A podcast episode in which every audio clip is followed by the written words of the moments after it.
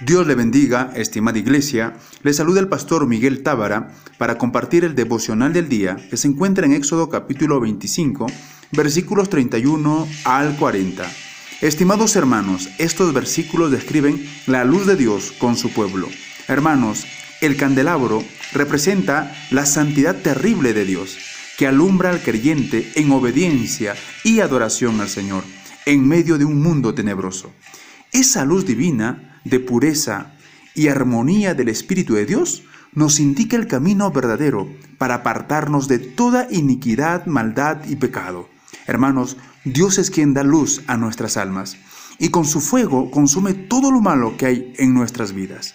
Dios es nuestra luz de conocimiento y sabiduría divina.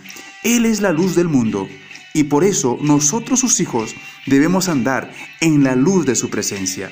Hermanos, nuestra santidad debe brillar en medio de un mundo de oscuridad y de pecado, porque verdaderamente somos seguidores de Cristo. Que el Señor nos ayude a andar en su perfecta luz, porque lumbrera es a nuestros pies su palabra. Iglesia del Señor, que nuestra santidad brille en medio de la oscuridad. Que Dios los bendiga.